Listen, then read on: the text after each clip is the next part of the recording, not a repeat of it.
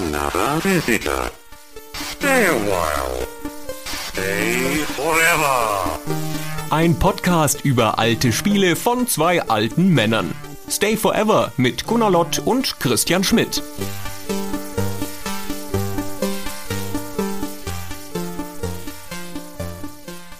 Hallo Christian. Hallo Gunnar. Ist dir klar, dass England von den Normannen befreit werden muss? Aber sowas von. Wir Angelsachsen müssen zusammenhalten und die Normannen von unserer Insel vertreiben. Wenigstens im Spiel. In der Realität haben die Normannen ja gewonnen. In der Realität hat das nicht so gut funktioniert, genau. Aber immerhin im Spiel schaffen wir das. Mehrfach. Immer wieder. Genau in dem Spiel, das heute das Thema unserer Stay Forever Ausgabe ist, nämlich Defender of the Crown. Und ich freue mich echt auf unser Gespräch heute, weil wir eine Konstellation haben. Also Konstellation ist das falsche Wort, sondern ein Spiel, das enorm wichtig ist für seine Plattform und für die Geschichte seiner Plattform, obwohl es gleichzeitig ein unbestritten und unbestreitbar richtig schlechtes Spiel ist. Ja, kann man kaum was Gutes drüber sagen auf einer spielmechanischen Ebene. Und es haben aber viele, viele Leute sehr verklärte Erinnerungen daran. Quatsch. Ein super Spiel. Ja, dann freue ich mich noch viel mehr auf unser Gespräch. Da bin ich mal echt gespannt, was du da rausholst aus diesem Superspiel. Mit Abstrichen. Es ist nur super im Kontext seiner Zeit. Es ist nicht immer im Kontext seiner Zeit super. Es kann auch gar nicht super sein, weil es ein kaputtes Spiel ist. Ja, es ist als kaputtes Spiel rausgekommen und der Rest der Geschichte von Defender of the Crown dreht sich darum, wie die unterschiedlichen Versionen auf mehr oder weniger geglückte Art versucht haben zu reparieren, was noch zu reparieren ist an diesem Spiel. Alles nicht sonderlich von Erfolg gekrönt. Aber naja. Ich glaube, man kann Defender of the Crown nicht verstehen aus der PC-Perspektive das ist ein Spiel, das muss man aus der Amiga-Perspektive wahrnehmen, als das Wunder, das es war zu seiner Zeit. Ja, das mag schon sein. Ja, also wie gesagt, das ist untrennbar verbunden mit seiner Plattform und diese Plattform ist Amiga. Und wenn wir über Defender of the Crown sprechen, dann in allererster Linie über Defender of the Crown als Amiga-Spiel, obwohl es auf anderen Plattformen auch präsent war. Ich zum Beispiel habe es in meiner Kindheit gespielt auf dem C64, das war die Plattform der Wahl, oh. und ein bisschen dann später auch auf dem PC, obwohl die PC-Version in dem Fall ja sogar noch früher dran war. Aber die Urversion, die wesentliche und die bedeutungstragende ist die Amiga-Version. Also die, für die es auch gemacht war. Genau, es war ein Amiga-Spiel. Und man muss bedenken, das kam 1986 raus. Das ist früh, auch für ein Amiga früh. Aber dazu kommen wir gleich noch. Lass uns erst erklären, was das für ein Spiel ist. Genau.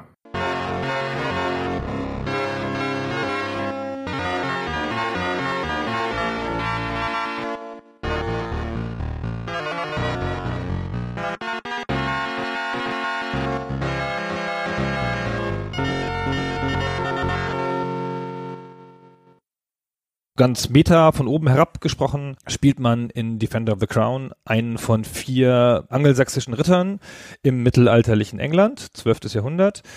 Der König ist gestorben und die Krone ist gestohlen. Und die dortigen normannischen Ritter, die ja vor ein paar Jahren rübergekommen sind und da Herzogtümer besetzt haben, und die Sachsen, die beschuldigen sich gegenseitig und kämpfen darum, wer als nächstes König werden kann. Du wirst zur Seite genommen, du bist einer dieser sächsischen Ritter Saxon Knights. Bei Sachsen muss man immer gleich an Leipzig denken. Also einer dieser angelsächsischen Ritter und du wirst zur Seite genommen am Start des Spiels von Robin von Loxley, also Robin Hood, der sagt, du bist es, komm, ich helfe dir. Ja. Knick, knick, du bist hier den König geben hinterher. Jetzt musst du nur noch die aus dem Weg räumen und ich helfe dir auch ein bisschen dabei. Und dann startet das Spiel und das Spiel ist im Wesentlichen eine simple Variante von Risiko mit Action-Einlagen. Genau, also ein Action-Strategiespiel würde man sagen mit dieser politischen Übersichtskarte, wo man von Region zu Region seine Armee verschiebt und versucht, alles zu übernehmen und zwischendurch eben diesen diversen unterschiedlichen Action-Szenen, in denen es auf Reaktionsfähigkeiten Geschick ankommt, zumindest theoretisch. Ich würde sagen, Action-Strategiespiel ist fast schon zu viel gesagt, weil das einen Zusammenhang zwischen der Action und der Strategie nahelegt, den es hier fast nicht gibt. Jein, doch eigentlich schon. Ja, man kann das Spiel quasi ohne eine Chance zu haben bei den Actionsequenzen spielen, einfach nur mit dem Gewinn der strategischen Karte. Das war. Die Actionsequenzen verändern im Wesentlichen nur Kleinigkeiten. Die bringen mehr Geld oder lassen ein, ein Territorium gewinnen außer der Reihe, ja, ohne dass man eine Armee hinschicken muss. Aber im Prinzip sind die im wahrsten Sinne des Wortes nicht kriegsentscheidend. Das kommt ein bisschen darauf an, ob du die Burgbelagerung auch als Action-Szene siehst oder nicht, weil das ist die eine Geschichte, wo es auf Geschicklichkeit ankommt, die durchaus auch dann relevant ist, wenn du nur strategisch spielst. Das stimmt. Ja, ohne die geht's nicht, genau.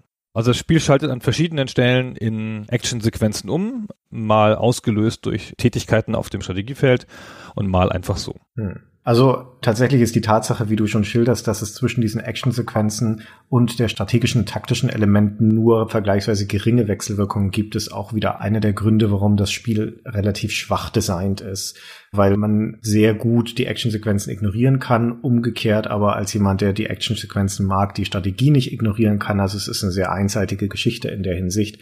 Aber da können wir dann noch ein bisschen später eintauchen, wenn wir beschreiben, was man im Spiel so eigentlich macht. So von der Ausgangskonstellation ist es relativ simpel eine Norden gegen Süden Geschichte, weil die drei angelsächsischen Barone, von denen man einen spielt, im Norden von England sind und die Feinde sind im Süden.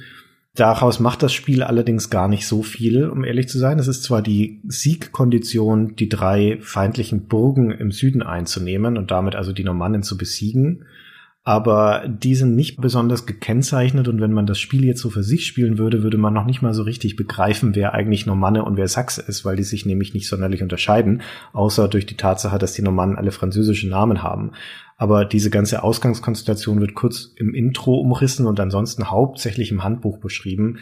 Aber im Spiel degeneriert es dann relativ schnell in ein Jeder gegen jeden, weil auch deine beiden angelsächsischen Mitstreiter, die ja theoretisch das gleiche Interesse haben sollten wie du, nämlich die Normannen zu vertreiben, die bekriegen sich auch ohne Rücksicht auf Verluste. Ja, also das ist also so ein Free-for-all. Du musst da einfach die unterwegs quasi auch noch mit einsacken, ja, bevor du die Normannen dann noch umhaust. Ja, am Anfang kannst du sie manchmal noch ein bisschen in Ruhe lassen bis sie dann dich angreifen, aber du kannst ihnen nicht vertrauen.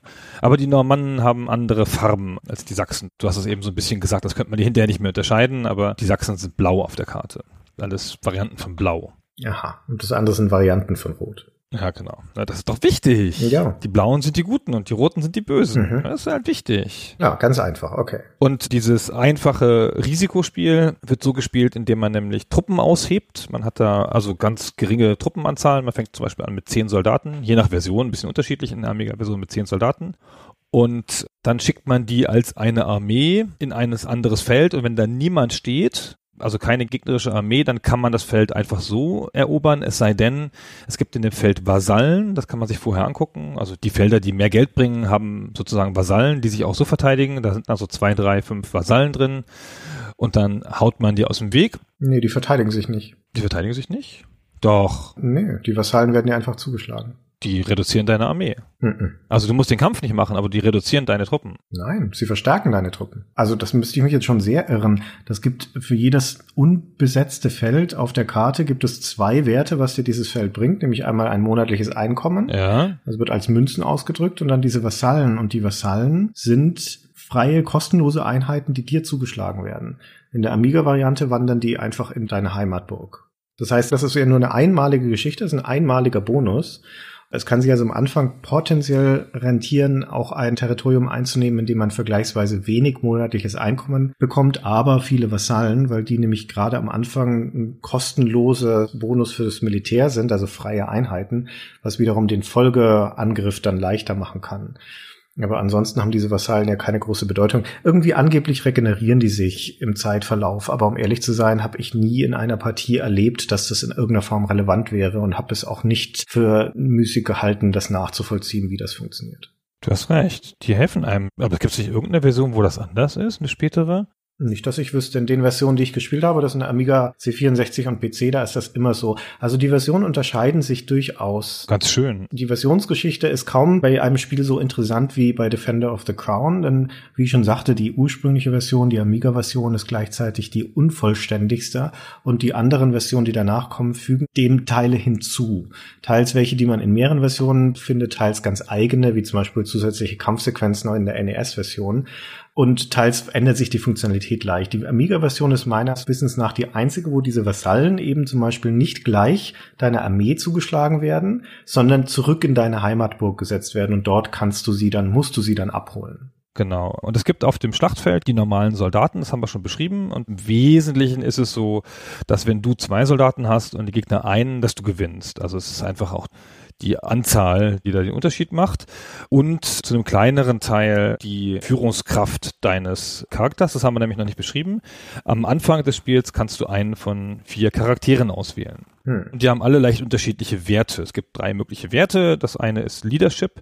Das wirkt sich aus auf diese Kämpfe und in der Nintendo-Version, in der NES-Version wirkt es sich aus auf das Schießen mit dem Crossbow mhm. bei der Burgverteidigung. Das ist aber eine Szene, die es in der Amiga-Version und ich glaube auch in der PC-Version gar nicht gibt. Hier gibt es nirgendwo sonst. Nur in der NES-Version, genau. Und dann gibt's das Tjosten, die Fähigkeit beim Tjosten, also beim Ritterkampf, ob man da gut oder schlecht ist. Und dann gibt's noch die Fähigkeit beim Schwertkampf. Also eine, so eine Art Meta-Fähigkeit, die du auf der strategischen Karte brauchst und zwei Fähigkeiten für die Action-Sequenzen.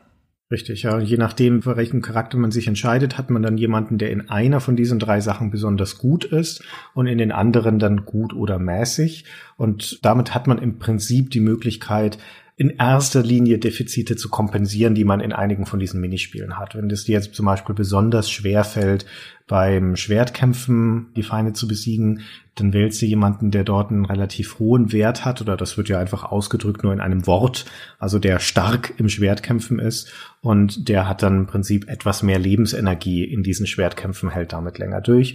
Es hat aber ansonsten jetzt keinen taktischen Vorteil. Also ist nicht so, dass du jetzt damit ein besserer Schwertkämpfer wärst, in dem Sinne, dass du da möglicherweise schneller zuschlägst oder bessere Kampfmanöver hast, sondern du hältst halt einfach nur mehr aus.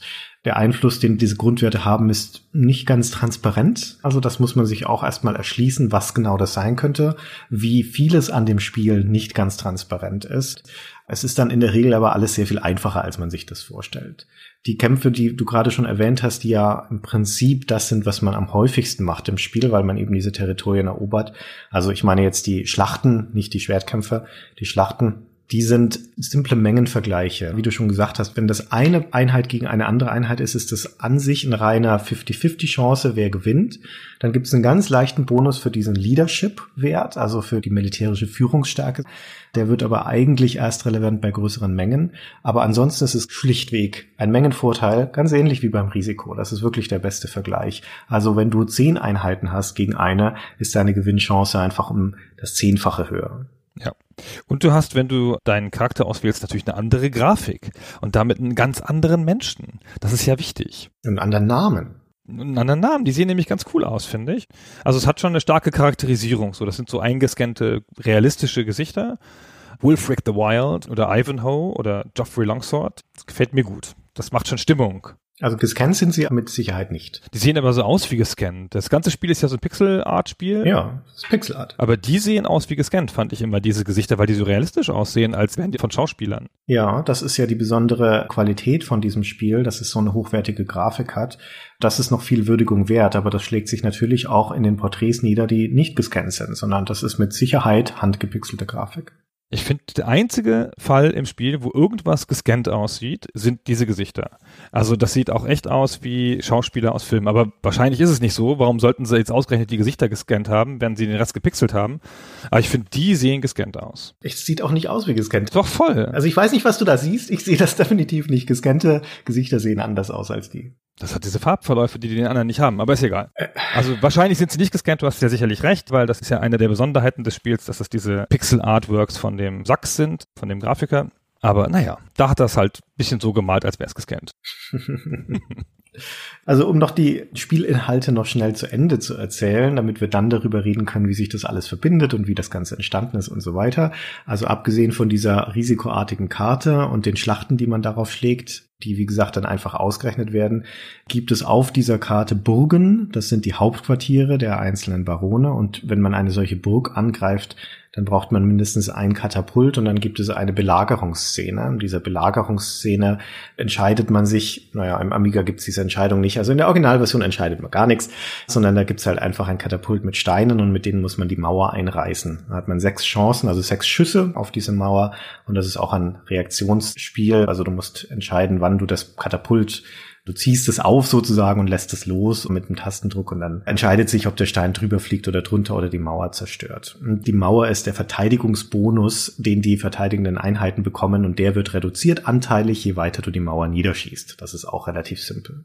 Deswegen habe ich das auch nicht so reingerechnet in die Actionsequenzen, weil das ist kein Reaktionsspiel, das ist so wie Angry Birds, das ist so ein Aufziehspiel. Man muss halt bis zum gewissen Punkt aufziehen und am richtigen Pixel loslassen und wenn man die Pixel auswendig gelernt hat, dann schafft man es immer. Das kommt auch ein bisschen auf die Version an, glaube ich. Also zumindest bei der PC-Version ist es ein Aufziehspiel. Da funktioniert das ein bisschen wie bei diesen Golfspielen, wo du mit einem Druck auf die Taste das startest, deinen Schlag und dann mit einem zweiten Druck bestimmst, wann er ausholen soll. Und so funktioniert das da auch. Genau, beim Amiga kannst du das Pixel genau runterziehen, wenn ich mich richtig entsinne. Da schießt du ja dann immer diese ganzen sechs Schüsse und ich glaube, dann kannst du die ganz genau merken, so immer einen Pixel höher bei jedem Folgeschuss. Ah ja, okay. Und dann gibt es das Turnier, das ist einfach ein Lanzenreiten, das da stattfindet, oder Jousting, wie du gesagt hast. Und das ist eine Actionsequenz, wo der feindliche Ritter in einer Ego-Perspektive auf dich zugeritten kommt und du musst deine wild schwankende Lanze in diesen kurzen zwei Sekunden auf die Mitte seines Schildes ausrichten, um ihn vom Pferd zu heben.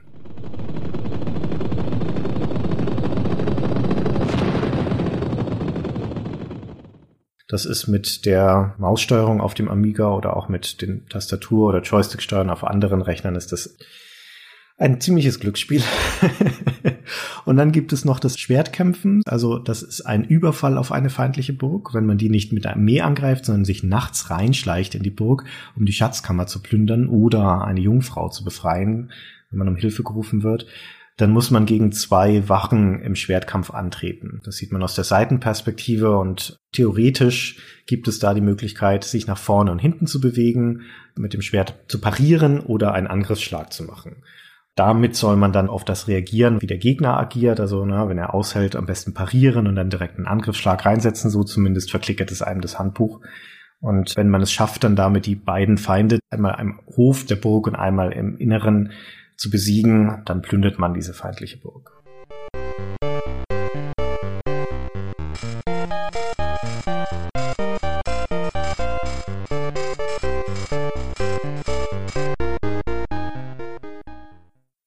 All diese Sachen werden im Handbuch ungefähr so detailliert beschrieben, wie du das jetzt gemacht hast. Nämlich vergleichsweise oberflächlich und vergleichsweise unmechanisch. Wird relativ easy so gesagt, naja, hauen Sie mal in die Mitte des Schildes, aber es steht wenig da zum Timing und wie diese Spiele funktionieren, spezifisch diese beiden, das Chosten und der Schwertkampf, ist ein steter Quell der Frustration, bis man das gelernt hat. Und es ist auch so, dass das nicht allen Spielern immer gelungen ist.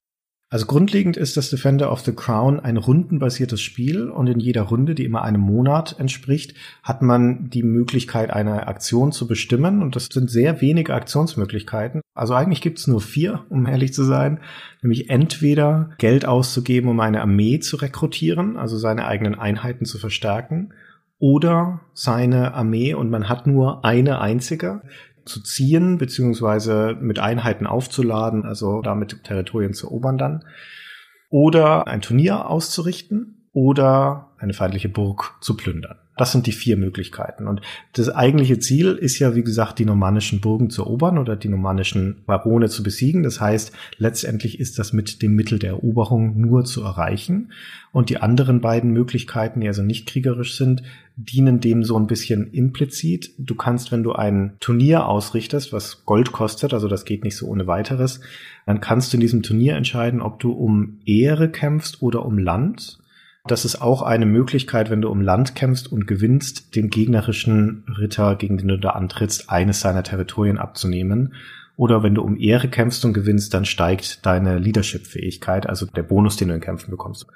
Und die andere Geschichte, also ein feindliches Schloss zu überfallen, ist letztendlich schlicht eine Einnahmequelle. Du plünderst dann nämlich einfach das gegnerische Gold wenn du das verlierst, den Kampf um Land, dann nimmt der dir ein Territorium weg. Der sagt dir auch vorher welches. Also beide suchen dann aus, um welches Territorium es geht und das ist dann weg. Also jede dieser Aktionen, die du machen kannst, hat auch das Risiko des Scheiterns. Ganz klar, wenn du ein anderes Territorium angreifst, das verteidigt wird und deine Armee wird besiegt, dann kriegst du das Territorium nicht und hast viele Soldaten verloren. Das ist schon mal doof. Aber du kannst in dem Lanzenreiten scheitern, dann ist ein Land weg oder dein Leadership Skill sinkt. Ja, das ist natürlich das Problem. Es geht auch in die andere Richtung.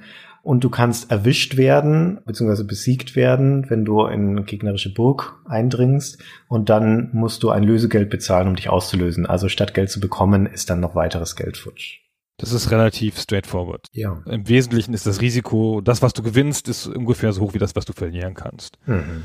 Und wir haben noch eine Sache kurz nicht erwähnt. Es gibt nämlich bei diesen Landkämpfen, diesen einfachen Landkämpfen, wo Truppenzahlen verglichen werden, noch Ritter und Katapulte. Die kann man dazu kaufen. Die Katapulte, die muss man haben, um die Burgen angreifen zu können. Also die ermöglichen die Sequenz, mit der Burgen angegriffen werden können, die wir eben schon beschrieben haben, mit dem Aufziehen der Katapulte. In manchen Versionen kann man mit denen auch schießen während der Landschlachten. Da gibt es die Fähigkeit Bombard und dann schießen die auch, können dabei aber auch selber zerstört werden. Und es gibt noch Ritter, die einfach eine Art stärkere Soldaten sind und die für eine Angriffsart besser sind. Man kann nämlich aussuchen, ob man wild angreift, eine Ferocious Attack macht oder Stand and Fight macht als die wesentlichen Wahlmöglichkeiten im Kampf. Und die Ferocious Attack ist so ein bisschen das, wo die Ritter zum Tragen kommen. Und Stand and Fight, da bleiben deine Jungs stehen und beschützen die Katapulte und machen keinen Quatsch. Also das mini, minimale taktische Einflussmöglichkeiten auf den Kampf, der ansonsten komplett automatisiert abläuft. Ja, sonst kannst du nicht viel machen. Die wichtigste Möglichkeit ist der Rückzug, um ehrlich zu sein. Wenn klar ist, dass da nichts mehr zu holen ist, dann rettest du lieber deine verbliebenen Einheiten, bevor sie aufgerieben werden. In der Amiga-Version ist das übrigens tatsächlich nur mit Text geregelt, in einem Fenster vor der Karte. Und in der PC-Version gibt es ja schon dann eine kleine Animation, wo Soldaten gegeneinander kämpfen. Mhm. Die aber auch nicht die es nicht rettet, sagen wir so. Nein, die rettet es wirklich nicht. Auch bei der sonstigen Pracht des Spiels, selbst auf der PC-Version, in anderen Versionen, ist das eine sehr krude Darstellung. Das hat dem Spiel leider nichts dazu beigetragen, außer ja, vielleicht schon hat es was dazu beigetragen, nämlich dass es sehr augenfällig macht, was für ein qualitativer Unterschied das ist zwischen der statischen Grafik des Spiels und der minimal animierten, wie auch in diesen Kampfsequenzen. Und wie toll diese Originalgrafiken sind vom Amiga, die ja auch für die anderen Versionen schlichtweg abgezeichnet wurden. Und wie sehr dagegen die hinzugefügten Grafiken, also die nicht vom Original stammen, vom Amiga Original, wie sehr die dagegen abfallen, wenn da halt einfach Stümper dran sind, statt so einem echt versierten Typen wie dem James Sachs. Aber jetzt bin ich gespannt, nachdem wir erstmal so das grundlegende Prinzip des Spiels besprochen haben, was so toll an dem Spiel ist, Bruder. Du bist da, da du hast vorhin gesagt, das ist ein klasse Spiel. Ja. Jetzt erklär's dir mal, ja, was ist da toll dran? Man muss ins Jahr 1986 zurückgehen. Oh, ja, ja. 1986 da kommt gerade der Amiga überhaupt erst raus. Der Amiga ist 1985 erstmal vorgestellt worden. Das ist eine ganz neue Maschine. Der Amiga 1000 ist das ja damals sogar noch. Der Amiga 1000 ist das, genau. Die meisten Leute, auch ich habe das ja später erst gespielt mit dem Amiga 500, als das plötzlich erschwinglich wurde, dieses Gerät, aber das war der Amiga 1000. Und das war zur damaligen Zeit technisch eine Wundermaschine. Der hat alle möglichen Sachen gekonnt, die der C64 nicht konnte. Und wir sprechen ja davon, dass es damals den C64 gab und damals noch einen sehr rudimentären PC als parallelen Strang. Und es gab das NES, also noch nicht mal das SNES. Und 86 war noch ein großes Jahr für den C64. Da kamen noch tolle Sachen raus. Labyrinth von LucasArts oder Uridium, großartiges Ballerspiel. Ja, das war noch ein richtig großes Jahr. Und dann kommt in diesem Jahr das Spiel Defender of the Crown mit einer optischen Darstellung, einem Willen zu einer Grafik, als hätte man zwei Generationen übersprungen. So PlayStation 1 und 3 eher. Zwischen dem C64 und dem Amiga war ein Riesenunterschied. Und die ersten Amiga-Spiele konnten das noch nicht so richtig einlösen und das war eines der wenigen ersten Spiele, die das einlösen konnten. Und ich weiß nicht mehr, wann ich es gespielt habe. Wir hatten ja keinen Tausender, also sicherlich nicht genau gleich 86, aber vielleicht ein Jahr später oder so. Und das hat einen weggeblasen. Da hat man zum ersten Mal dieses Color Cycling gesehen, was wir hinterher so ganz viele Amiga-Spiele hatten, womit man Wasser darstellte zum Beispiel. Und dann diese super detaillierten Pixelgemälde. Das war einfach ein unfassbarer Wille zum Stil und vor allen Dingen auch ein Wille zur Filmhaftigkeit. Spiele heutzutage, ja, haha, ja, Call of Duty und so, es ist ja fast wie ein Film. Ja, aber da waren ja Spiele nicht wie Filme. Diese vielen verschiedenen Szenen, dieser Wille, also auch die verschiedenen Elemente eines Ritterfilms nachzubauen, ja, mit der Romanze und dem Lanzenreiten und noch der Strategieebene so. Das ist mir erstmal gar nicht aufgefallen, dass das Spiel nicht so gut ist man hat sich ja damals immer noch selbst Schuld gegeben, weil man keine Anleitung hatte, wenn man die Actionsequenzen nicht geschafft hat. ist mir erst hinterher drauf gekommen, dass die gar nicht funktionieren so richtig gut. Also das ist auch heute nicht mehr klar, finde ich, wie das gekracht hat damals, als man dieses Spiel zum ersten Mal gesehen hat. Ich finde, es sieht heute noch schön aus. Hm. 30 Jahre später. Okay, ich bin zumindest ein bisschen beruhigt, dass du selber gerade gesagt hast, dass das Spiel nicht so gut ist, weil sonst hätte ich nur mal nachfragen müssen. Aber das, was du gerade erzählt hast, das sind natürlich zwei wesentliche Punkte, auf die wir noch ein bisschen eingehen müssen, nämlich die grafische Qualität des Spiels im Kontext der damaligen Zeit und die Filmhaftigkeit. Und ich finde, dass insgesamt das Interessanteste an Defender of the Crown seine Entstehungsgeschichte ist. Aus dieser Entstehungsgeschichte leitet sich dann auch viel her von den Stärken und den Schwächen von Defender of the Crown.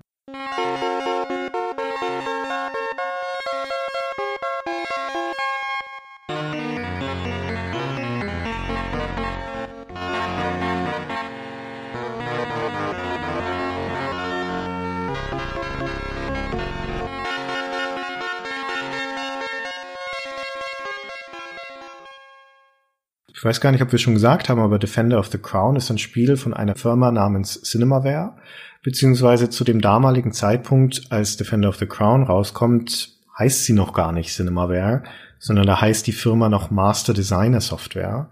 Und Cinemaware ist nur das Label für Defender of the Crown. Also das heißt im Handbuch auch, dass die Firma Master Designer Software eine neue Linie von interaktiven Filmen, also da fällt vielleicht sogar das erste Mal in einem Kontext eines Videospiels im Handbuch der Begriff interaktiver Film, also eine neue Linie von interaktiven Filmen, die wir Cinemaware nennen. Ja, und dieses Cinemaware wird dann aber kurze Zeit später der offizielle Name der Firma. Und Gründer dieser Firma ist ein Mann namens Bob Jacob. Und dieser Bob Jacob hat zu diesem Zeitpunkt schon Erfahrung in der Spieleindustrie gesammelt, aber hauptsächlich als ein Freelancer und als so eine Art Vermittler oder Agent könnte man fast sagen. Der vermittelt Entwickler, Programmierer, Studios an Publisher oder an interessierte Leute, macht das zu diesem Zeitpunkt schon eine ganze Weile und entschließt sich dann, dass er doch selbst einsteigt in die Produktion von Spielen. Und zwar, ganz interessantes Konzept, nicht indem er ein eigenes Entwicklerteam aufbaut, sondern indem er outsourced. Also von Anfang an ist der Gedanke, ich beauftrage einfach ein paar unterschiedliche Entwicklerteams, dass sie Spiele für mich machen und ich vertreibe die dann. Also eigentlich eine Vertriebsidee. Und dann gibt er im Jahr 1986 vier Spiele gleichzeitig in Auftrag bei drei unterschiedlichen Entwicklern. Einmal gehen zwei Spiele an Sculptured Software, die in Salt Lake City in Utah sitzen. Denen gibt er die Konzepte sozusagen zur Umsetzung für die späteren Cinemaware-Spiele SDI und eben Defender of the Crown. Und dann heuert er noch zwei Autoren an, zwei Ein-Mann-Armeen sozusagen, also Freelancer. Der eine soll das Spiel Sindbad machen, Sindbad on the Throne of the Falcon heißt es vollständig. Und der vierte, der soll was machen? Was kommt als nächstes noch? Rocket Ranger? Rocket Rangers, Three Stooges. Ich weiß nicht mehr welches. Also jedenfalls ein viertes Spiel. Ja, noch ein viertes Spiel. Die alle so eine Art Start-Line-Up, so eine erste Welle sein sollen von Amiga-Spielen, weil nämlich der Bob Jacob relativ früh Zugang zu einem Amiga-Prototypen gehabt hat und da ganz begeistert von war. Genau. Ich möchte aber noch eine Sache minimal korrigieren, die du gesagt hast. Das ist nicht im klassischen Sinne ein Vertriebskonzept, weil er will nicht fertige Spiele kaufen und sie vertreiben, wie das ein Vertrieb macht, sondern er will sie ja tatsächlich mitgestalten. Ja, das ist wahr. Er gibt ihnen ja detaillierte Konzepte, wie sie das zu machen haben. Das ist eigentlich eine sehr aktive Rolle, Stimmt. die gar nicht viele Firmen in der Spielehistorie machen. Also man würde heutzutage sagen, vielleicht ein aktiver Publisher, der sich selber Spiele ausdenkt, die konzipiert und dann als Auftragsarbeiten von externen Studios machen lässt. Anders als viele Publisher heutzutage, die da rumsitzen und sich pitchen lassen von Studios und sich dann aus vielen Konzepten das Beste auswählen oder das Passendste auswählen, das dann finanzieren. Nein, der ist hingegangen und hat das, was er auch schon vorher gemacht hat, nur auf anderen Plattformen im kleineren Maße, wo er mal so 10, 15.000 Dollar einzelnen Entwicklern gegeben hat und gesagt hat, hier mach mal ein Spiel, ja, so und so, wäre es am besten, mach mal, komm, und ich verkauf's dann. Hier hat das jetzt mit größeren Summen gemacht und auch größerem Willen zum Erfolg, weil er da, glaube ich, eine historische Chance gesehen hat zum Start einer Plattform. Mhm. Und der hat tatsächlich Millionen eingesammelt an Startkapital für seine Firma von so Zahnärzten und solchen Leuten, also von normalen Gewerbetreibenden, denen er gesagt hat, hier beteilige dich an meiner Firma und ich baue jetzt hier den geilen Games Publisher auf, was ja auch ganz schön cool ist Eigentlich ja. zu der Zeit. Das gab's ja da alles noch nicht. Das muss halt ein sehr überzeugender Geschäftsmann gewesen sein. Da kamen für diesen Bob Jacob und in dem Bob Jacob drei essentielle Dinge zusammen in der Zeit, nämlich erstens, wie du schon sagtest, er hatte den Amiga gesehen und er hatte den Glauben daran, dass diese Plattform als Spieleplattform insbesondere Furore machen würde. Das ist Punkt eins. Und er wollte da früh mit einsteigen. Das zweite ist, er hatte die Kontakte. Er kannte durch seinen vorigen Job als Agent, kannte er viele Programmierer und Teams und wusste, okay, ich kann die Ressourcen beschaffen, um das umzusetzen. Und drittens, er hatte auch Konzepte. Er hatte eine Idee. Das leitet sich aus seinem privaten Interesse her, weil es immer wieder beschrieben wird, dass dieser Bob Jacob ein Filmnarr war. Insbesondere was die Hollywood-Filme anging und sehr interessiert und versiert in der Geschichte von Hollywood-Filmen und zwar von Hollywood-Blockbustern, also von Mainstream-Filmen. Und dass das auch die Inspiration war für die Cinemaware-Spiele. Nicht umsonst kommt ja dann auch dieser Labelname Cinemaware gleich am Anfang damit rein. Und dementsprechend sind auch die ersten Konzepte, die er pitcht, im Prinzip Derivate von bekannten Hollywood-Genres. Also bei Defender of the Crown ist es der klassische Mantel- und Degenfilm, bei SDI der kalte Krieg, Agentenfilm, bei Sindbad ist es der orientalische Abenteuerfilm und so weiter. Und ein großer Teil der Werke von Cinemaware, auch später, die gibt's ja durchaus ein paar Jahre lang, die Firma, auch später dann in ihrem Schaffen, fußt auf dieser Filmhaftigkeit und auf der Inspiration Hollywood-Genres. Und es ist eigentlich ziemlich kühl kalkuliert, weil sie reiten relativ stumpf verschiedene Modelle runter und machen sich da auch nichts draus, da nicht originell sein zu wollen. Er sagt dann selbst, naja, Mai, wenn wir da gute Kopien schaffen von Filmen in dem neuen Medium, dann reicht das, glaube ich, schon. Sinngemäß hat er das gesagt. Und deswegen gibt es halt auch da jetzt nicht Defender of the Crown 1 und 2 sofort, so eine Linie von Spielen, von denen man überzeugt ist, sondern er gibt halt gleich vier verschiedene Genres in Auftrag. Hauptsache, sie passen zu Filmgenres, um das alles gleichzeitig abzudecken. Und das ist schon sehr ungewöhnlich. Aber dieser Blick auf die Filme ist schon neu. Also auch unter seinen zeitgenössischen Games-Leuten ist das neu. Das gab es damals nicht so. Und ich habe es ja bestimmt schon mal erzählt, es gibt ja sozusagen nach meiner Simplifizierung Mechanikspiele und Metapherspiele. Also Spiele, die halt um eine Mechanik herum gebaut sind, um eine interessante. Oder gibt halt Spiele, in denen irgendwas dargestellt werden soll aus der realen Welt, was das Spiel abbilden muss mit egal welchen Mechaniken. Defender of the Crown ist ganz klar ein Metapherspiel. Mhm. Das Spiel versucht sehr, sehr, sehr stark, das, was der Spieler im Kopf hat über Ritterfilme, so ein Klischeebild über Ritterfilme, das versucht es abzubilden in Einzelteilen. Und da geht es gar nicht so sehr darum, ob das jetzt ein gelungenes Risikospiel ist oder ein gelungenes Jousting-Konzept. Da geht es darum, dass es das in diesem Spiel gibt. Dass das die Sachen sind, die man immer damit verbindet und das gibt es einem zurück. Also man sitzt da und denkt so, was? Boah, jetzt kann ich hier reiten aus der Ego-Perspektive und wow, jetzt noch ein Katapult schießen und jetzt kann ich diese Frau befreien, die Damsel in Distress und dann liebt die mich und, und heiratet mich und dann gibt es sogar Sex, also leicht angedeutet. Das ist alles so, das ist nicht da gewesen. Und das Handbuch, übrigens das exzellente Handbuch, das bei den spielmechanischen Konzepten sehr dünn ist und sehr zu kurz greift, ist halt ansonsten super, weil es vollkommen ernsthaft auf diesen Hintergrund abhebt. Sie sagen, dass sie sich Gedanken gemacht hätten über die Historie, sie haben Auszüge aus historischen Texten, sie erklären, wer Robin Hood war, sie erklären, wer Ivanhoe ist. Sie erklären diese ganzen Sachen und sie sagen sehr deutlich, dies ist ein Spiel für Erwachsene. Ja, das ist das, was er halt will, ja, was er sagt, das sollen Spiele, er war auch über 30, als er es gemacht hat, ich will keine Spiele machen für zwölfjährige Kinder und ich will keine Spiele machen, denen man erraten muss, was im Kopf des Programmierers vorgeht, wie in den Text-Adventures. Ich will was machen, was jeder versteht, was für Erwachsene. Und ich sag mal, wenn man in den 80ern zwölf Jahre alt war und sieht dann diese tollen Damen, die man retten darf, dann kommt man sich auch sehr erwachsen vor.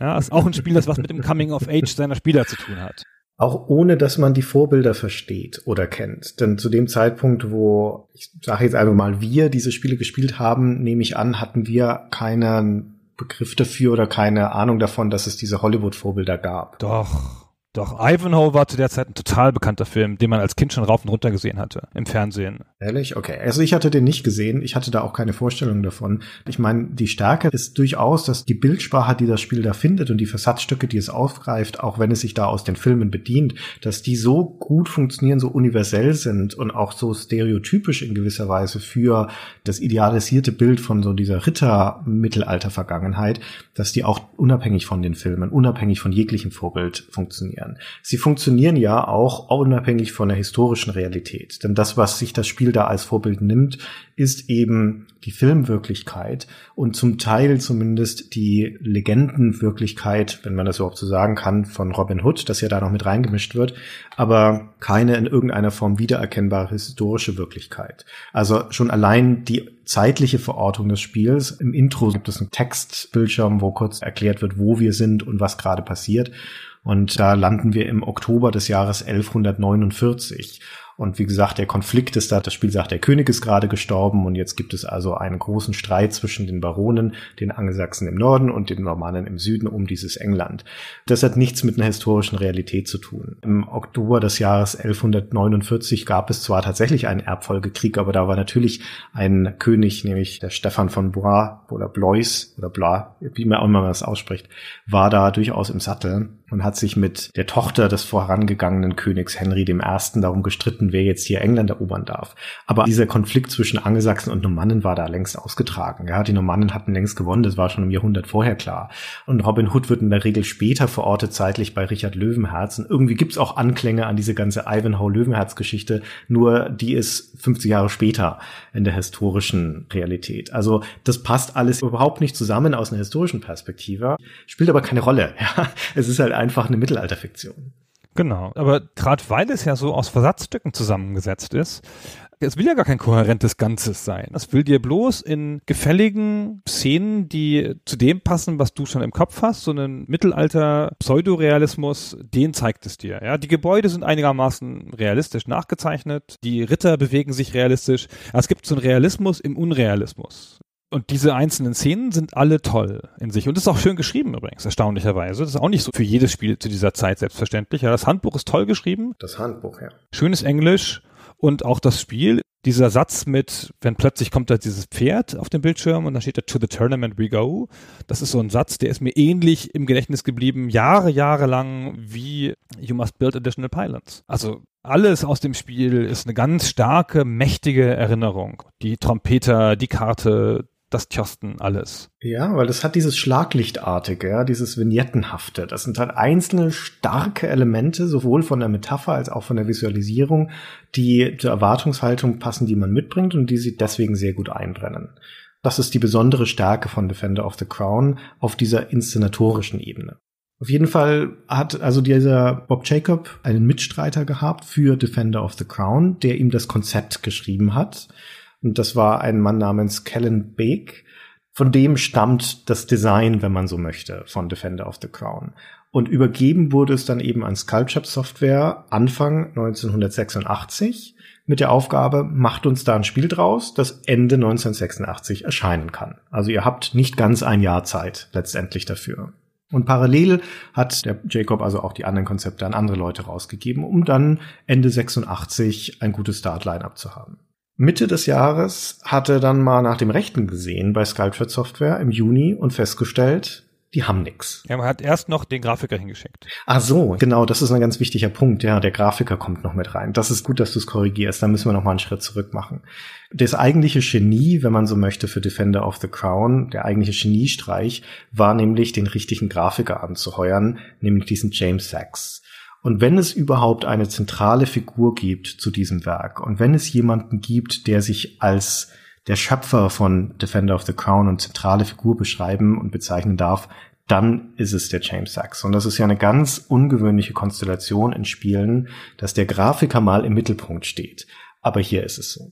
James Sachs muss ein Genie gewesen sein. Der war Programmierer von Haus aus, Lange Zeit hat er in der Armee gedient, ist Pilot gewesen oder jedenfalls Flugzeugbesatzung und hat dann mit so Computern angefangen, hat das selber programmiert und hat dann irgendwann sich autodidaktisch, ohne Kunststudium oder irgendwas, das Pixeln beigebracht mit ganz früher Grafiksoftware, also der ersten Grafiksoftware, die es damals gab. Auf dem C64. Auf dem C64, genau. Und ist dann damit so schnell so gut geworden, dass er in der damals kleinen Szene aufgefallen ist. Von dem wurden Grafiken getauscht. Ja, hier guck mal, hast du gesehen und so, guck mal, der Pixel. Den hat er dann zielsicher gefunden, der Jacob. Der Jacob muss ein ziemliches Gespür gehabt haben für solche Sachen. Der hat da wahrscheinlich einen der besten Pixel-Artists seiner Zeit gefunden und da drauf gesetzt und dem dann halt relativ freie Hand gegeben und hat den diesen Stil entwickeln lassen. Der 6 ist vorher schon den Leuten bei Commodore aufgefallen und hat von denen ein frühes Amiga-Entwicklersystem bekommen, um Promo-Artworks für Amiga zu machen. Unter anderem hat er da einen Ritter gezeichnet auf dem Amiga. Ah, der berühmte Ritter, genau. Ja, der berühmte Ritter, der dann in Defender of the Crown wieder aufgetaucht ist. Und der Jacob muss sehr gute Kontakte gehabt haben, insbesondere zu Commodore und vor allen Dingen auch zu dieser Szene der frühen Commodore-Entwickler, denn er hat ja dann später noch einen weiteren Commodore Star für sein Projekt geholt, aber da kommen wir gleich noch dazu. Aber wie du schon sagst, da muss ein Gespür dafür gehabt haben und es war auch ein Glücksgriff für Defender of the Crown, dass er eben diesen James Sachs angeheuert hat. Der Jacob muss so wie so ein Filmmagnat in Hollywood-Filmen gewesen sein. Der Typ, der so ganz vage, aber total auf den Massengeschmack passende Konzepte macht und dann die richtigen Leute findet, die das ausführen. So jemand, der der Kid in einer Gruppe ist, ja, der das nur auslöst, der halt nie selber die kreative Vision trägt, so ein klassischer Producer-Typ, also im Filmsinne, ja, so Executive Producer, der das Geld besorgt und die Fäden zieht und der dann halt diese Truppe zusammenbringt, die das machen soll und mit dem Sex zumindest erstmal einen Geniestreich getan hat. So, mit Sculpture Software hat das nicht so gut getroffen, wie du eben schon andeutetest. Ja, also diese Sculptured Software ist der Outsourcing-Dienstleister für die Programmierung des Spiels und die bekommen als Input das Konzept von Kellen Beek für das Spieldesign und die Grafiken von James Sachs. Der arbeitet nicht bei Sculptured Software, sondern der arbeitet als Freelancer also ich weiß es gar nicht genau, ob er tatsächlich dann bei Cinemaware im Büro sitzt, wenn die überhaupt eins haben, oder ob er als Outsourcer arbeitet, aber der arbeitet auch nicht alleine an den Grafiken, sondern der leitet andere Grafiker an. Also es sind mehrere, die an Defender of the Crown an den Grafiken arbeiten, ein ganzes Team, aber die produzieren unabhängig von Sculpture Software die ganzen Grafiken, schicken die dann darüber nach Utah und dort soll dann das Spiel zusammengebaut werden. Dort bei Sculpture Software hat man aber in der Zwischenzeit die liebe Not mit dem 68.000er Prozessor, das Amiga. Denn Sculpture Software ist zwar schon eine Weile im Geschäft, hat aber zu der damaligen Zeit hauptsächlich auf 8-Bit-Computern gearbeitet und 8-Bit-Portierungen gemacht. Und nun müssen sie sich also mit dem sehr neuen Amiga und seiner Architektur auseinandersetzen und das klappt offensichtlich nicht so gut, wie sie oder der Jacob sich das vorgestellt haben. Und als er dann also im Juni des Jahres 1986 da mal nach dem Rechten sieht, stellt er fest, die haben noch nichts. Da ist nichts vorhanden, was man in irgendeiner Weise ein Spiel nennen könnte. Was für eine Katastrophe das ist natürlich. Dann hat er da dieses Team beauftragt, das da ein halbes Jahr rumgemacht hat und nichts erreicht hat. Die Grafiken sind alle schon fertig. Er hat auch Musik outgesourced von Jim Como und hat da das schöne Konzept von Kellyanne Bake und die machen das Spiel nicht fertig. Übrigens ganz erstaunlich, dass der James D. Sachs in einer Art Art Director Rolle war, dass er halt noch untergebene Grafiker hatte zu einer Zeit, wo er manchmal gar kein Grafiker in einem Spiel arbeitete, sondern die Programmierer die Grafik mitmachten. Und hier waren es 1, 2, 3, 4, 5, 6, 7, 8 inklusive des Art Directors, auch wenn jetzt sicherlich nicht alle gleich viel zu tun hatten, so, aber Wahnsinn, ja, was für ein Primat der Grafik in diesem Spiel. Naja, Wurscht, jedenfalls kriegen die Leute das nicht hin und dann entzieht er denen diesen Auftrag. Die haben noch den Auftrag für SDI, das sollte ein bisschen später kommen, das lässt er ihnen. Darauf können sie sich dann konzentrieren und er entzieht ihnen den Auftrag für Defender of the Crown, nimmt es ihnen weg und gibt es an einen einzelnen Typen. Ja. Wie krass ist das? Aber nicht an irgendeinen Typen, sondern an RJ Mikal, der zu diesem Zeitpunkt schon einen sehr guten Ruf hat als einer der besten Programmierer, insbesondere einer der besten Amiga-Programmierer, beziehungsweise eigentlich eher Techniker seiner Zeit. Der kommt ursprünglich von Williams, hat dort an Automaten gearbeitet, unter anderem hat er an Sinistar mitgearbeitet und bei dem Amiga war er dann mitverantwortlich teilweise für die Architektur und für Software insbesondere. Das heißt, der hat von Anfang an bei Commodore am Metall gearbeitet, kennt den Amiga sehr, sehr gut, mit Sicherheit besser als die aller, allermeisten anderen Programmierer zu jener Zeit. Und der ist zu diesem Zeitpunkt nicht mehr bei Commodore beschäftigt, sondern hat sich selbstständig gemacht und den wirbt Jacob für sein Projekt an. Mit ziemlicher Verzweiflung dann im Sommer des Jahres 1986 und sagt, hey, ich habe hier einen Berg von Grafiken, ich habe ein Spielkonzept und ich habe Musik. Kannst du mir das Spiel dazu machen? Kannst du mir das alles zusammenbauen? Und der Jacob sagt in drei Monaten. Also das muss erscheinen Ende 1986, du hast drei Monate Zeit. Und der Michael sagt, ja, kriegt das alles, setzt sich hin und schraubt in diesen drei Monaten das Defender of the Crown zusammen, das wir kennen für den Amiga. Das komplette Spiel, von dem wahrscheinlich so codemäßig nahezu nichts da war, nur diese ganzen Grafiken und damit wahrscheinlich die Animationen, aber der ganze Rest nicht und der verzweifelt da auch dran. ja, das, das, hat ihn ein bisschen überfordert, ja. hat sich da einiges zugetraut und der arbeitet dann halt Nächte durch, alles um diesen Termin zu halten und das führt zu so einer großen Verzweiflung auf verschiedenen Seiten. Also die sitzen ja auch alle nicht im selben Büro, wo man sich nochmal auseinandersetzen konnte, aber der Mikael arbeitet da verzweifelt auf diesen Termin hin und hat ja diese vielen Grafiken vom Sex und muss dann ständig Sachen wegwerfen. Okay, das kriege ich nicht mehr rein. Hier, zwei Wochen Grafikarbeit, tut mir leid, kann leider nicht mehr ins Spiel. Weiter! Tam, tam, tam, tam, tam. Jetzt, nee, das kann auch nicht rein. Zack, weiter. Und dann wird der Sack sauer. So ein Rennen auf diesen Zeitpunkt hin und immer wird noch was weggeworfen, was vereinfacht, was rausgeworfen.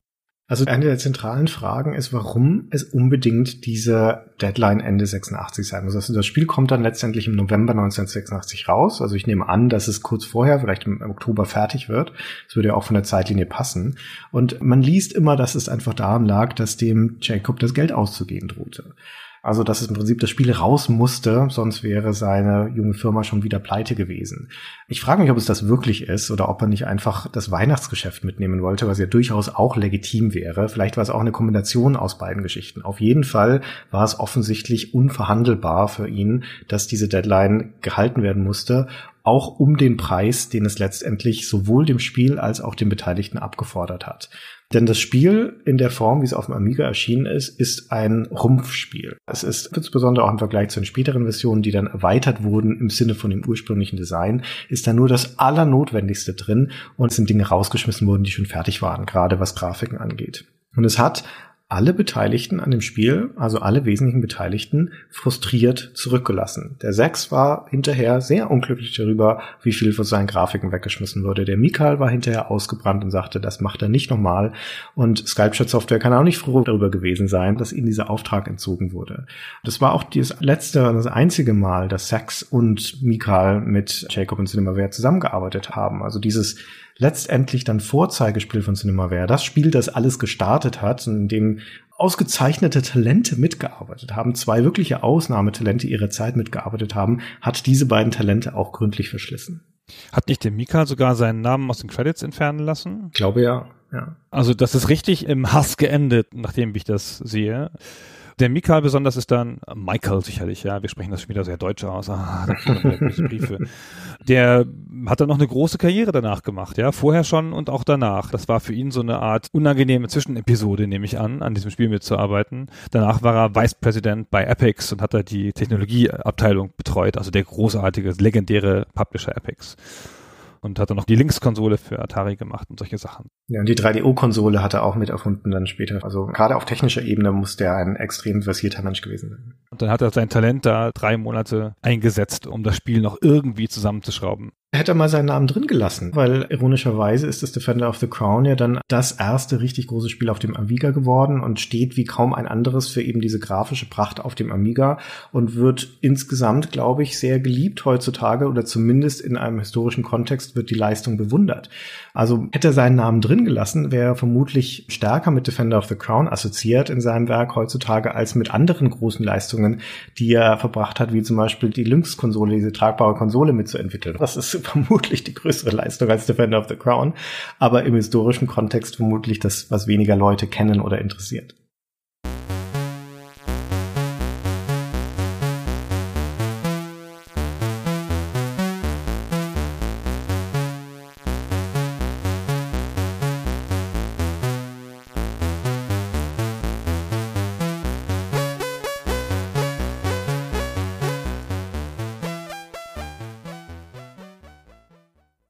Das Defender ist halt ein Spiel, du sagst ja zu Recht, dass es nicht so gut ist, aber dem man das auch verzeiht, weil es diese Metapher so klar rüberbringt des Ritterfilms und diese ganzen Szenen so klar macht, aber auch, weil es halt echt in einer Stunde durchspielbar ist. Also schneller als ein Hollywood-Film, ja. In 90 Minuten hast du so ein Spiel mal durch, wenn du dir ein bisschen Mühe gibst und es schon ein bisschen kannst. Und das ist dann auch nicht so schmerzhaft, ja. Das schreckliche, schreckliche Jousting, Tjosten, das dauert halt paar Sekunden. Dann ist vorbei, hast halt verloren, ärgerst dich, dass du den Schildwind nicht getroffen hast. Und dann machst du auf der strategischen Karte weiter. Ja, das ist halt auch nicht so schmerzhaft wie eine Mechanik, die dich das ganze Spiel durchbegleitet und die ganze Zeit schlecht ist. Doch, es ist schon schmerzhaft. Das ist zu einfach die Erklärung, finde ich, weil dieses Jousting, die allermeiste Zeit verliert man das. Also im Gegensatz zu den anderen Szenen, die das Spiel hat, also diese Angriffe auf die Burgen und die Schlachten und Katapultschießen und so weiter, die kann man mit einer gewissen Taktik und Rangehensweise kann man die eigentlich ganz gut beherrschen und die habe ich alle auch dann einigermaßen zuverlässig gewonnen. Einigermaßen, vielleicht mit Ausnahme von den Raids. Bei dem Lanzenreiten ist mir das nie gelungen. Ich habe es nie, kein einziges Mal geschafft, weder damals noch heute ein Turnier vollständig zu gewinnen. Denn selbst wenn du einmal einen Gegner vom Pferd hebst, das reicht ja nicht. Du musst ja das ganze Turnier gewinnen. Also du musst alle vier oder fünf Gegner oder sechs, glaube ich sogar, gegen die du antrittst, musst du hintereinander alle aus dem Pferd heben. Und das ist extrem schwer. Das ist das eine, also die Wahrscheinlichkeit, das zu gewinnen, selbst wenn du es meisterst, und das ist in Anführungszeichen gesagt, weil ich kenne keine Taktik, wie man das meistern könnte. Ja, für mich ist das reiner Zufall, reine Willkür. Also die Wahrscheinlichkeit, dass du das gewinnst, vollständig gewinnst, ist sehr, sehr gering. Aber du musst ja zumindest, wenn das kommt, trotzdem die Ladezeiten ertragen. Weil das kommt ja nicht einfach so. Das lädt ja erst, dann kommt das Bild mit diesen Trompetern, dann kommt die Animation, wo die Leute da hochreiten, aus der Vogelperspektive, aus diesem Turnierplatz in Ashby. Das ist alles nicht abbrechbar. Das musst du alles ertragen, bis es zu dem Lanzenreiten kommt und dann zum unvermeidlichen Scheitern. Wenn nicht beim ersten Mal, dann beim zweiten Mal. Dann kommen die Ladezeiten, dann bist du zurück im Spiel. Also das ist eine Minute oder zwei Minuten schlichtweg verschwendete Zeit. Und das ist unfassbar frustrierend. Du kannst ihm ja auch nicht aus, ja. Wenn ein Turnier angesetzt ist, musst du daran teilnehmen. Musst du hin, genau. Du kannst nicht einfach nicht hingehen. Das Einzige, was du machen kannst, ist, du kannst selber keins einberufen, ja. Um es noch zu minimieren. Ich habe neulich ein Let's Play gesehen von jemandem, der hat jeden Kampf gewonnen im Turnier. Okay. Es war aber nicht zu erkennen. Ich war kurz davor, dessen Namen rauszukriegen und den anzurufen und zu beschimpfen. es war nicht zu erkennen, wie er das gemacht hat. Er hat irgendwie immer magisch den Schild getroffen. Naja, aber es sind trotzdem ja nur zwei Minuten und es sind grafisch sehr opulente zwei Minuten, bis du dir deine unvermeidliche Niederlage abgeholt hast. Das ist schon noch was anderes, als wenn ein Spiel einen dauerhaften Floor hat, den du über sechs, acht Stunden immer wieder spürst. Naja, das hat das Spiel ja zu Genüge, diese dauerhaften Floors. Ja, aber das ist alles leichter zu ertragen. Ich kenne niemanden, der das nicht gemocht hat zu meiner Zeit. Und ich kenne auch niemanden, der das nicht einfach mehrfach gespielt hat. Das stimmt. Ohne Zwang von außen. Das ist halt was, das kann man halt so wegspielen auch, weil das Gameplay ja nicht gut ist, aber dem auch nicht so im Weg steht. Man kann es auch einigermaßen okay durchspielen. Es ist ja auch dann einigermaßen simpel, der Risikoteil. Und damit kann man es dann trotzdem genießen, auch wenn es kein tolles Spiel ist. Und das ist nicht bei allen Spielen so, die fundamentale Fehler haben. Ja, also die Erinnerung an das Spiel von meiner Seite ist auch eine positive. Ich habe nicht die Erinnerung an große Frustration, mit der Ausnahme, dass ich es damals nicht begriffen habe, wie ich den Risikoteil gewinne. Ob man das schafft oder nicht, entscheidet sich sehr früh in einer Partie und dann kippt es entweder auf die eine oder die andere Seite und entweder du gewinnst problemlos oder du bist auf der unvermeidlichen Verliererstraße. Und damals, glaube ich, ist es mir nicht gelungen, das Spiel jemals zu gewinnen. Also ich habe damals, wir hatten das Handbuch nicht aus irgendeinem komischen Grund, sondern nur eine handbeschriftete Diskette. Und deswegen war mir die Siegbedingung nicht bekannt, denn die wird im Spiel nicht genannt. Also die Tatsache, dass du die Normannen da unten besiegen musst, wird, glaube ich, nicht genannt. Oder wenn, dann habe ich es nicht gelesen und nicht begriffen. Das heißt, ich wusste damals, als wir es am C64 gespielt haben, nicht, was ich eigentlich tun muss, um das Spiel zu gewinnen. Insbesondere wusste ich nicht, dass die drei da unten die Feinde sind. Ich dachte, alle sind die Feinde. Ja, was ja die naheliegende Konstellation ist, so wie auch das Spiel sich spielt. Und dazu kommt, dass du am Anfang des Spiels, wenn du einen Charakter ausgewählt hast, ja zufällig in eine von drei Burgen gesetzt wirst, nämlich in eine von den drei angelsächsischen Burgen im Norden der Karte. Und ich hatte dann also gelernt, nachdem wir mehrere Partien angefangen haben auf dem C64, dass man offensichtlich zufällig in einer Burg anfängt und wusste nicht, dass die südlichen drei die Feinde sind. Deswegen dachte ich ganz logischerweise, wenn ich nur oft genug das Spiel neu starte, dann bekomme ich irgendwann eine der unteren Burgen. Und es gibt ja eine ganz logische, attraktive Startposition auf der Karte, nämlich die im Südwesten in Cornwall, an der Südwestspitze von England, wo du nämlich von Wasser umgeben bist und nicht von Feinden. Das ist der einzige Ort auf der Karte, wo die Burg komplett geschützt ist als Ausgangspunkt und sich dann einfach logisch so in Richtung Osten erweitern kann. Und ich wollte diese Burg haben und habe deswegen auf dem C64 ewig und ewig das Spiel neu gestartet mit der jeweiligen Ladezeit, die damit verbunden ist, in der Hoffnung doch einmal diese Burg da unten zu bekommen, was natürlich nie funktioniert hat. Christian. Ja, traurig, ne? Alle anderen Leute hätten vorher aufgegeben, aber du hast natürlich diesen Zug, diesen leicht, möchte ich sagen, fanatischen Zug, dass du es dann hunderttausend Mal probierst und es dann dem Spiel übel nimmst. Ja. Auf immer.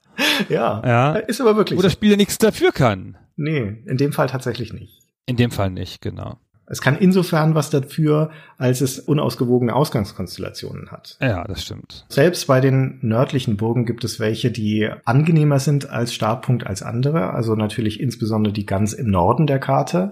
Denn dort hast du zumindest am Nordrand und am Ostrand keine angrenzenden Territorien. Und bist da schon mal von Feinden geschützt. Wogegen, wenn du die mittlere Burg hast, die genau im Zentrum dann der Karte liegt, also im nördlichen Zentrum, dann bist du umgeben von Feinden, was natürlich die viel unangenehmere Ausgangskonstellation ist. Das stimmt. Trotzdem ist der Risikoteil ein Spiel, das spielst du ein, zwei, drei Mal und dann kannst du es und dann verlierst es eigentlich nicht wieder, wenn du nicht totales Pech am Anfang hast. Und dann kann man das eigentlich von da aus, auch wenn man ärgerliche Sachen erlebt, wenn man die Turniere nicht gewinnt und wenn man von den Gegnern geradet wird, du kannst halt auswählen, ob du einen Raid machst. Das machst du dann halt nicht, wenn du den Schwertkampf nicht beherrschst, aber die Gegner können dich auch raiden, dann geht dir Geld verloren also selbst wenn da alles schief läuft, du kannst dann trotzdem, solange du nur das Katapult bedienen kannst, kannst es dann halt trotzdem immer ganz gut schaffen. Du wirst dann halt relativ schnell sehr stark. Ja, also das Strategiespiel ist in seiner Einfachheit sehr mies. das sagen wir mal sehr beherrschbar. Im Guten wie im Schlechten. Nee, das gibt keinen guten Teil. Also es ist so, es ist sehr trivial. Du hast diese drei Einheitentypen, die du vorhin beschrieben hast, und es geht schlichtweg um die Menge der Einheiten, die du hast. Und die Menge der Einheiten ist ausschließlich davon abhängig, wie viel du verdienst pro Monat. Und wie viel du verdienst pro Monat ist letztendlich davon abhängig, wie viele Territorien du besitzt.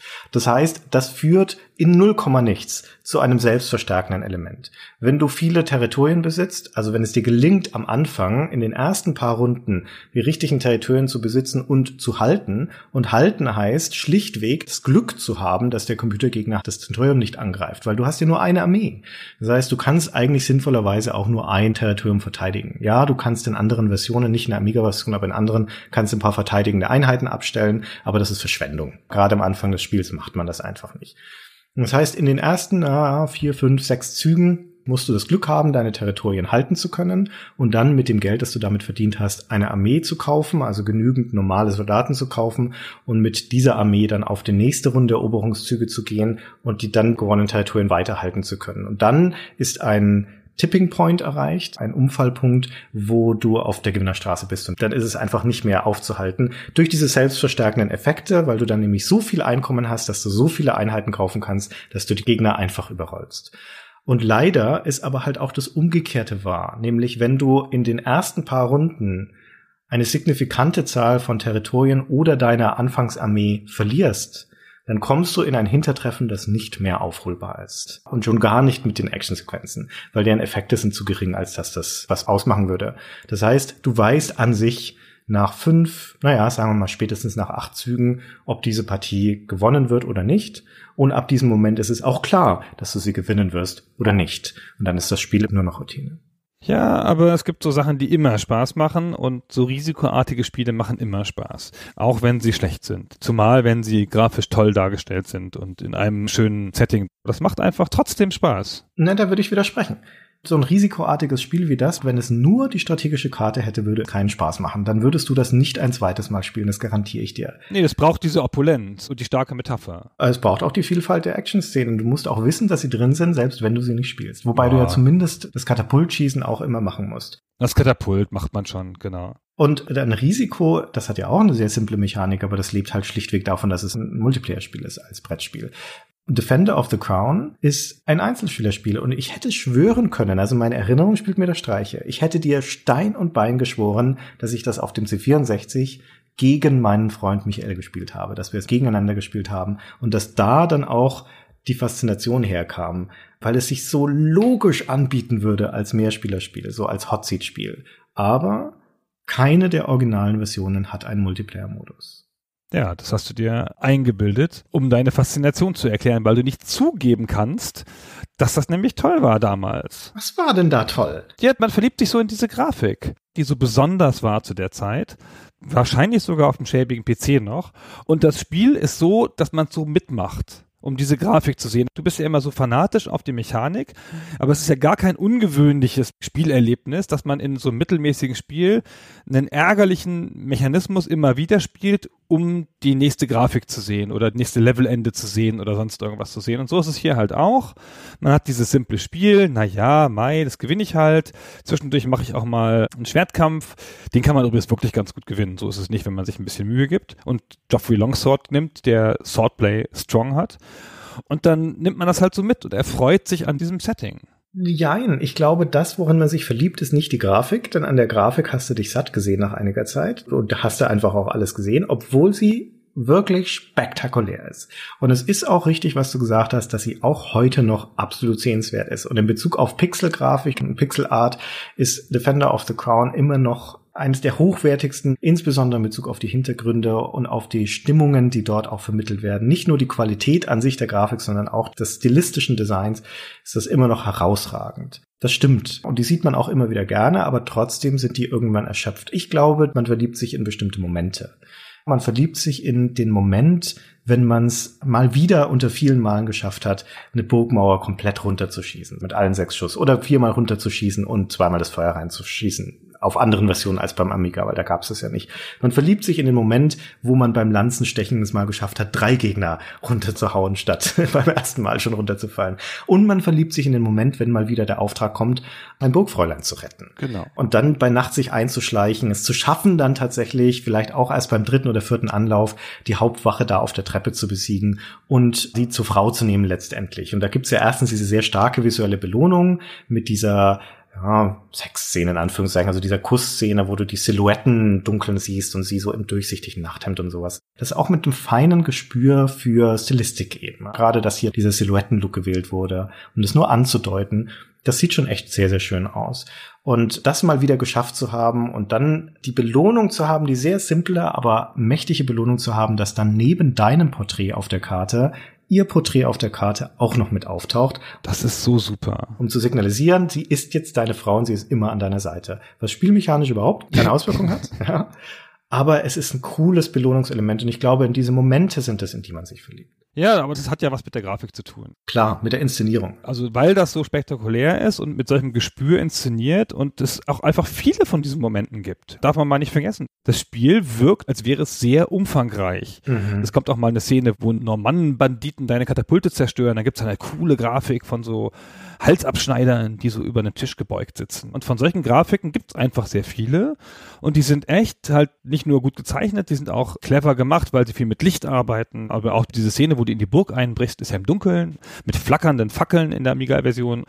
Und das ist halt alles so auf den Punkt. Du hast recht, also meinetwegen sind es die Momente oder die Inszenierung der Momente. Aber es belohnt dich halt so stark visuell, dass dir manche anderen Sachen nichts ausmachen. Ja, also du hast schon recht, das ist verbunden mit diesen visuellen Belohnungen, die zum Teil auch gar nicht unbedingt am Ende von etwas sein müssen. Woran ich mich zum Beispiel ganz schwer satt sehen kann, weil es immer wieder ein schöner Moment ist, ist, wenn du bei dem Angriff bei Nacht auf eine von den Burgen die Wache im Burghof besiegt hast und dann in den Innenraum kommst. Das sagtest du ja gerade schon so schön, das ist dann im Prinzip im Halbdunkel mit Fackelschein.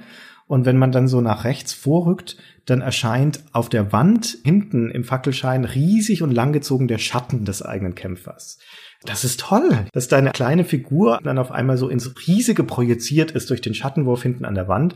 Das sieht immer wieder schön aus und das ist einfach ein ganz feiner Touch. Das war ja nicht notwendig, sondern es zeigt eben diesen Willen und auch dieses Auge für Inszenierung. Das zeigt halt, dass sie nicht von der Mechanik herkamen. Nee, richtig. Das ist offensichtlich in dem Spiel, aber in jedem Moment, dass sie nicht von der Mechanik herkamen. Aber ich glaube, das ist auch so erfrischend zu der Zeit, weil so viele Spiele pure Mechanik sind und die Grafik an vielen Stellen nur so ein Nachgedanke, oft sehr abstrakt. Und dann kommt hier jemand und scheißt auf das Ganze und macht filmhaft inszenierte Momente, die man so nicht gesehen hat. Das glaube ich schon ziemlich perfekt so für die Zeit. Das stimmt schon. Und dazu kommt auch noch, dass das Spiel die zur Verfügung stehenden Perspektiven gut nutzt und auch sinnvoll für die einzelnen Szenen nutzt. Das ist immer dann, wenn es um das große Ganze geht um die Übersicht, dass es dann diese Vogelperspektive hat. Und die Amiga-Version hat ja was, was andere Versionen nicht in dem Maße haben, nämlich dass immer zwischen den Monaten, also immer wenn es darum geht, den monatlichen Verdienst einzusammeln quasi, dass dann von der politischen Karte mit diesen Territorien zurückgeblendet wird auf eine Vogelperspektivenansicht von England als Reliefkarte, ja, als geografische Karte mit dem, was du vorhin schon erwähnt hast, nämlich diesem wunderschönen Color Cycling Effekt im Wasser, so dass das so aussieht, als ob da das Wasser animiert wäre, das Wasser glitzert quasi. Und auch das ist immer wieder schön, ja, das ist immer wieder schön, darauf zurückzukommen. Und da ist es eben die Perspektive von oben. Dann rückt es sukzessive näher ran, wenn es in die Actionsequenzen geht. Dann wählt es die Seitenperspektive zum Beispiel für die Schwertkämpfe oder es setzt die Kamera hinter das Katapult, um von dort aus anzuzeigen, wie dann der Stein, auch das eine schöne Animation, wirklich eine Kleinigkeit, aber eine schöne Animation in einem hohen Bogen in die Tiefe des Raumes fliegt, wo im Hintergrund die feindliche Burg ist und dort dann ein Teil der Mauer ein einreißt, wenn du triffst.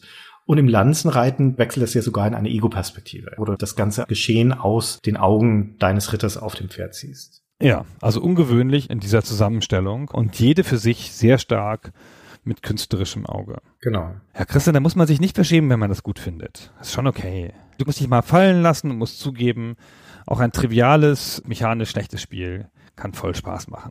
Also das Ding ist, Defender of the Crown macht keinen Spaß nicht in dem konventionellen Sinne, wie wir Spielspaß verstehen würden, sondern es ist auf eine seltsame Art und Weise faszinierend und teilweise auch motivierend, trotzdem es spielmechanisch kaputt ist oder ja, vielleicht ist kaputt das falsche Wort, aber zumindest extrem dürftig. Und in der Amiga-Version ist es ja noch dürftiger als in den anderen. ja, genau. Da fehlen ja auch noch ganz zentrale Elemente, die dann halt in den anderen Versionen wieder dazu kamen. Als nächste Version kam 87 dann erst die NES und die PC-Version, die schon wesentlich umfangreicher und besser sind.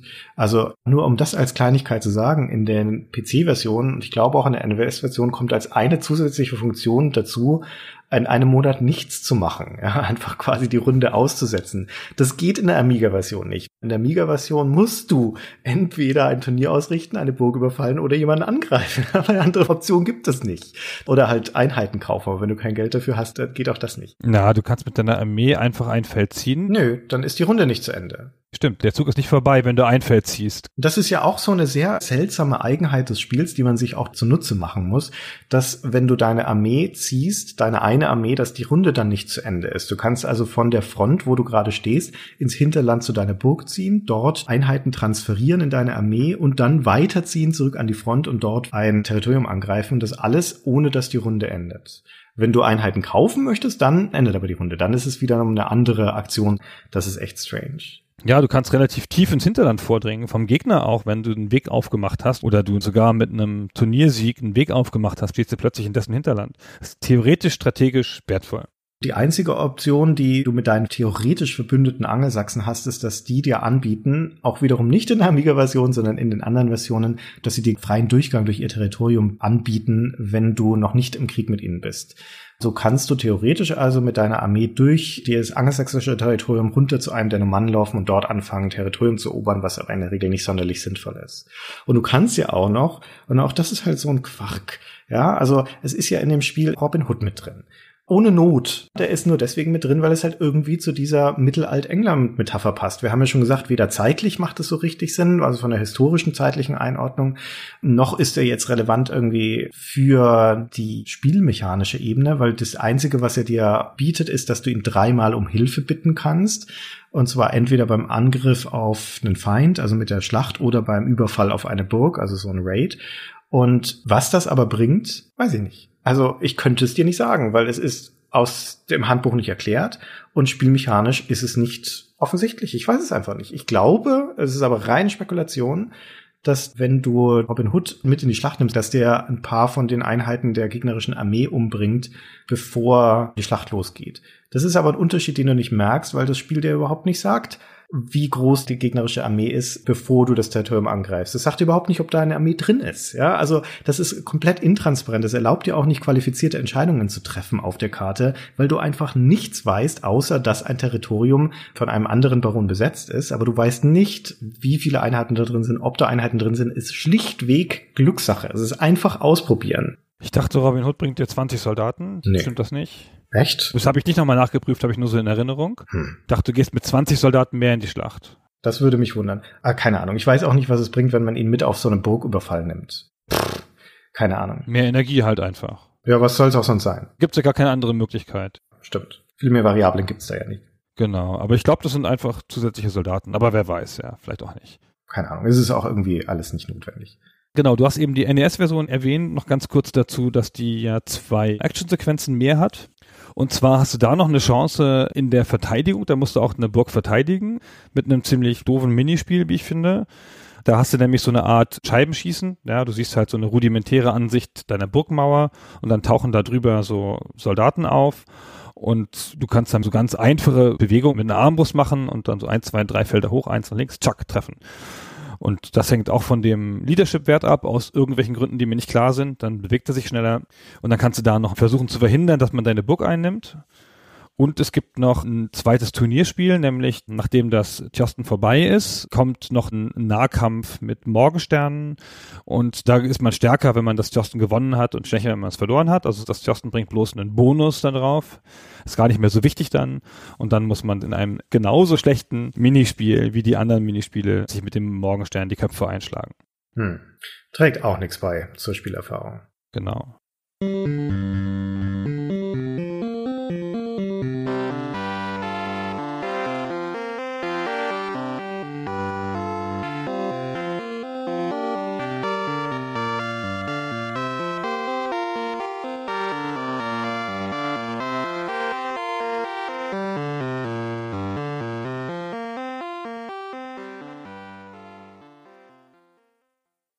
Also unterm Strich ist das ein vergleichsweise dürftiges, spielmechanisch sehr dünnes und unausgegorenes Spiel, das aber trotzdem, und zwar insbesondere wegen seiner Inszenierung und der Grafik, eingeschlagen ist wie eine Bombe.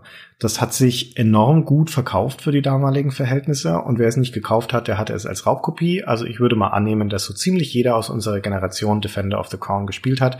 Vor allen Dingen die Leute, die einen Amiga hatten. Aber wie gesagt, auf dem C64 war es auch ein genauso attraktives und interessantes Spiel.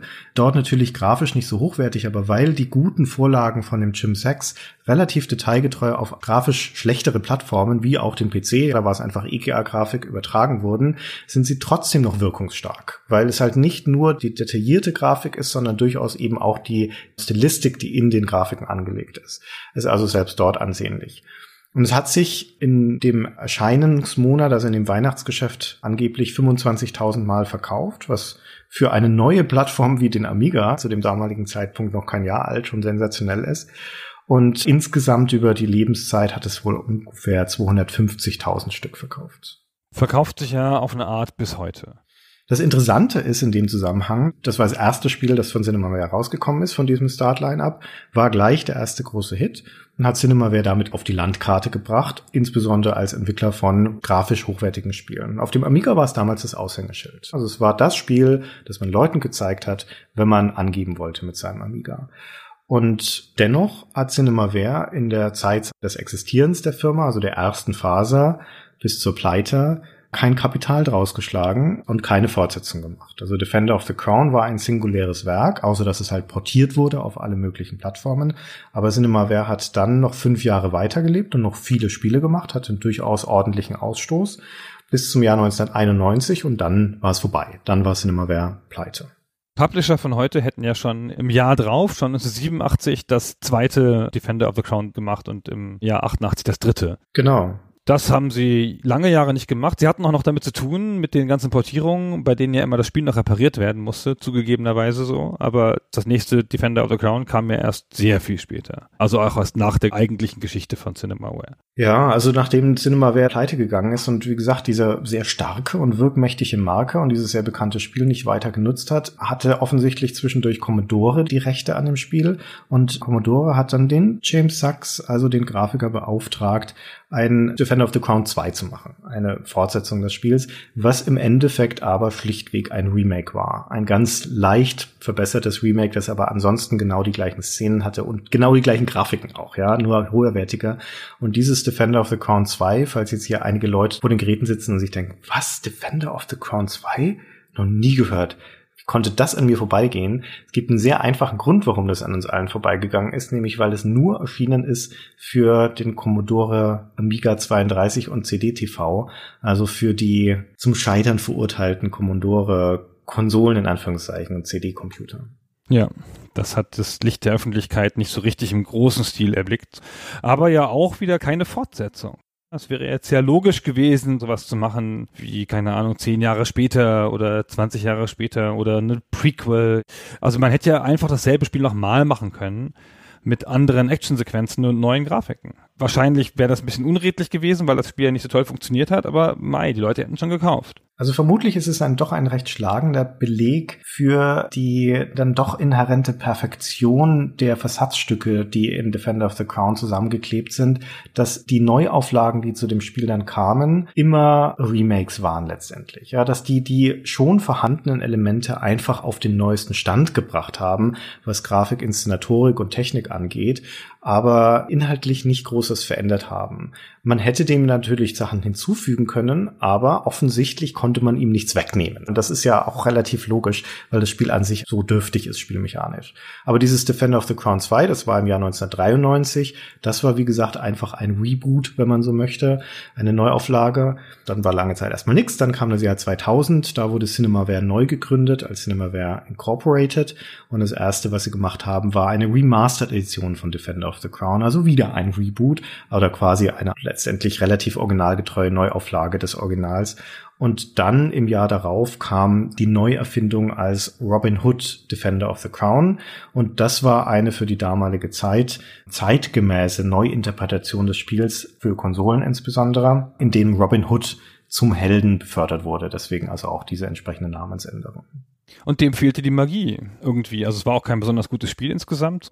Aber da sieht man, das hatte einfach eine zeitgemäße Grafik, sage ich mal. Mhm. Also nicht besonders herausragend, aber jetzt auch nicht besonders scheiße und so. Aber wenn man sich das anguckt, das hat ja 3D-Helden, 3D-Gesichter und da sieht man mal wieder den alten Beweis. Pixel altert nicht und 3D wird ganz schnell alt. Das sieht heute richtig scheiße aus. Viel schlechter als das 86er Spiel. Ja, es zeigt halt vor allem Dingen, was für eine Avantgarde Defender of the Crown das ursprüngliche tatsächlich war. Denn das Robin Hood Defender of the Crown macht eigentlich alles richtig. Das hat eine ausgefeilte Mechanik. Es nimmt die alten Versatzstücke, da ist alles wieder drin. Der Schwertkampf, das Lanzenreiten, die Burgbelagerung und so weiter und versieht das zeitgemäß mit einer filmhaften Inszenierung. Ja, also das ist auch gut gemacht. Ich finde zum Beispiel, wenn du dir das anguckst, wie die Burgen bombardiert wurden, das ist ein bisschen ins Cartoonigere gedreht, würde ich sagen, auch die Schwertkämpfe, aber ist damit eigentlich näher dran an der ursprünglichen Hollywood-Vorlage, weil diese Mantel- und Degenfilme waren ja auch so mit einem leichten Augenzwinkern und na, man hat sich dreimal mit die Schwerter gekreuzt und dann kam flotter Spruch.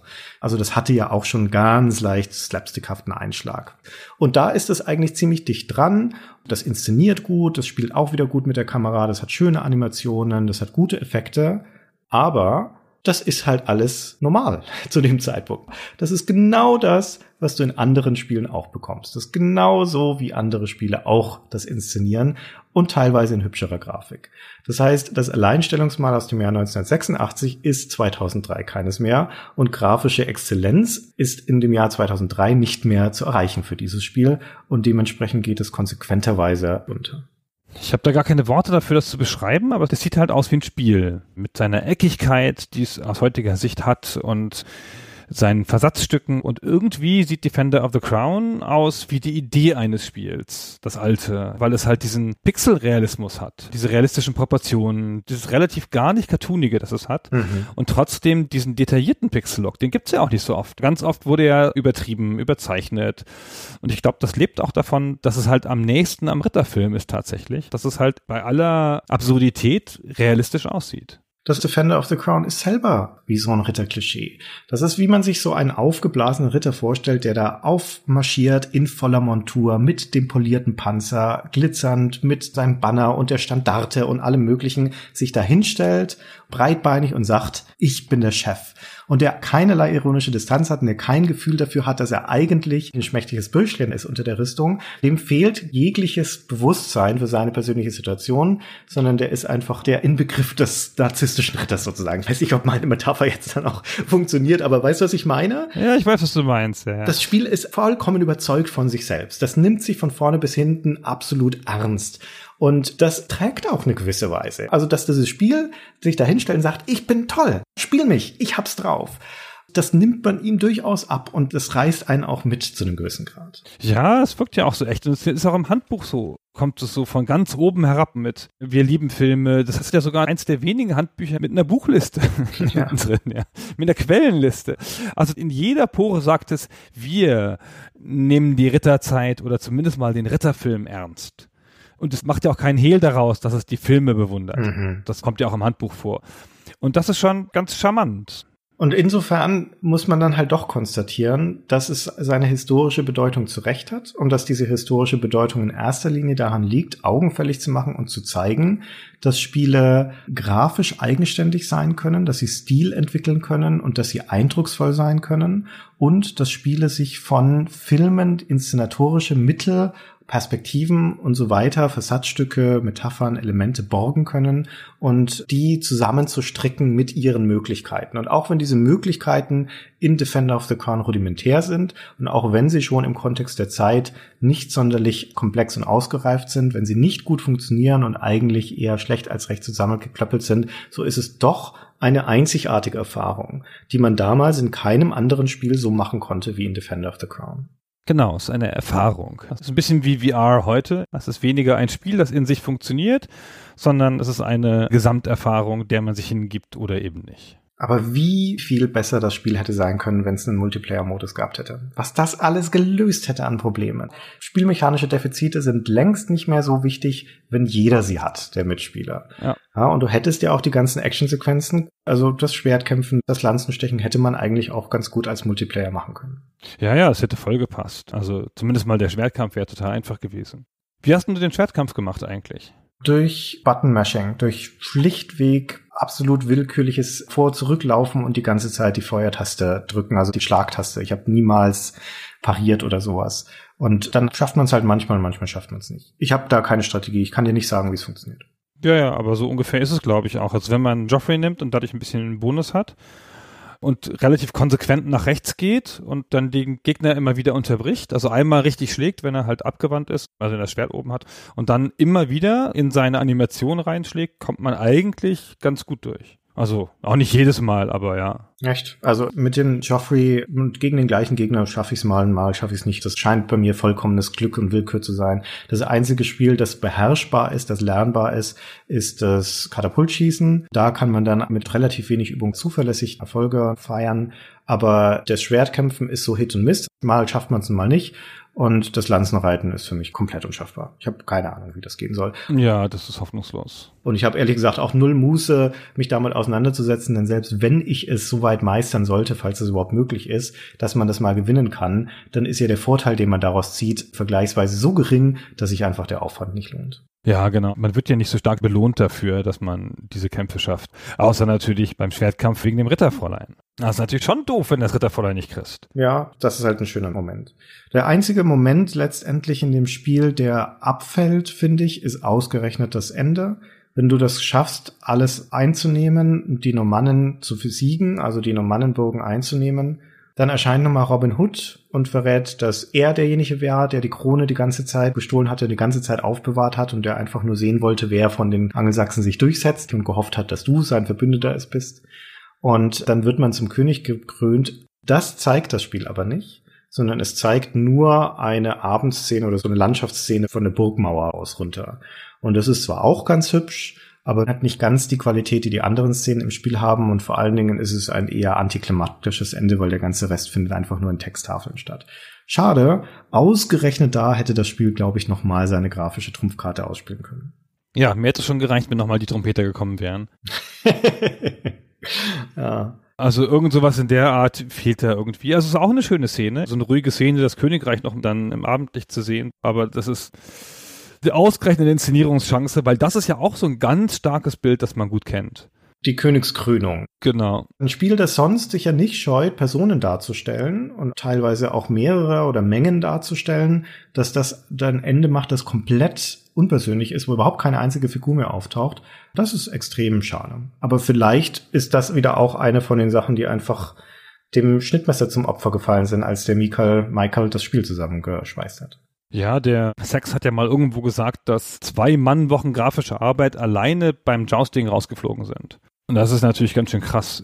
Nun ja. Ja, Mai. Okay. Na, schön, dass wir mal ein Amiga-Spiel besprochen haben und in seiner Historie gewürdigt haben. Klar, dass du wieder PC-mäßig querschießen musstest. Meinst du so zum Abschluss, meinst du, wir sehen nochmal einen Defender of the Crown, eine Neuauflage? Also ein Remake vielleicht. Also ich glaube, die Rechteinhaber remaken das, bis sie sterben müssen. Aber ein sinnvolles, neues Defender, andererseits, es würde sich für VR anbieten. VR ist ja momentan jedenfalls auch da, wo das Defender damals war, im Erlebnisgeschäft, sage ich mal, wo es viel drum geht, um inszenatorische Momente und noch weniger um sinnvolle Spielkonzepte, weil die Spielkonzepte noch mühsam sind an vielen Stellen und noch niemand so richtig coole VR-Mechaniken gefunden hat oder es davon noch relativ wenige gibt. Jetzt eine Ritterfilm-Inszenierung mit Minispielen à la Defender in VR, ja, hm. kaufe ich schon. Meinst du? Ich kaufe das. Ich kauf das. Ich weiß nicht. Ich glaube nicht, dass wir da nochmal was sehen werden. Ich fand schon bezeichnend, dass Cinemaware, die haben ja 2012 sind sie auf Kickstarter gegangen und wollten sich ein neues altes Spiel finanzieren lassen und da haben sie Wings gewählt, ausgerechnet. Ausgerechnet, ja. Und nicht Defender of the Crown, obwohl Defender of the Crown im Vergleich zu Wings die wesentlich bekanntere Spielemarke ist. Und als sie dann damit gescheitert sind, sind sie 2013 nochmal auf Kickstarter und haben sich wieder Wings finanzieren lassen, diesmal erfolgreich als Remastered-Edition. Also wenn sich nicht mal Cinemaware mit einer Kickstarter-Kampagne an neues Defender of the Crown oder ein Reboot-Remake traut, dann denke ich, war es das.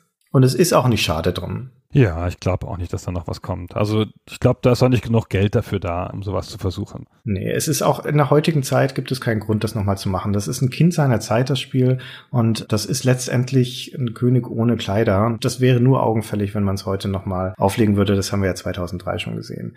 Also behalten wir es in guter Erinnerung, in guter nostalgisch verklärter Erinnerung als das, was es damals war. Und hoffen, dass es keine weitere Neuauflage geben wird. Warum hat denn der Sex nicht noch mehr Spiele gemacht? Warum hat er nicht jedes Jahr noch mal so ein geiles Pixelspiel gemacht? Ach, ich verstehe das nicht. Offenkundig ist das seine Bestimmung gewesen. Tja. Naja. So, Christian, hast du noch was hinzuzufügen? Nein, das war's. Tja, dann sind wir durch. Ich hoffe, wir haben das einigermaßen erschöpfend besprochen. Sehr, würde ich sagen. Wir freuen uns über Kommentare und Lob und Kritik, wie immer über all die Sachen, die wir vergessen haben und über all die französischen und englischen Namen, die wir falsch ausgesprochen haben. Bitte gerne. Ansonsten sagen wir vielen Dank fürs Zuhören. Dankeschön, bis dann. Tschüss. Ciao.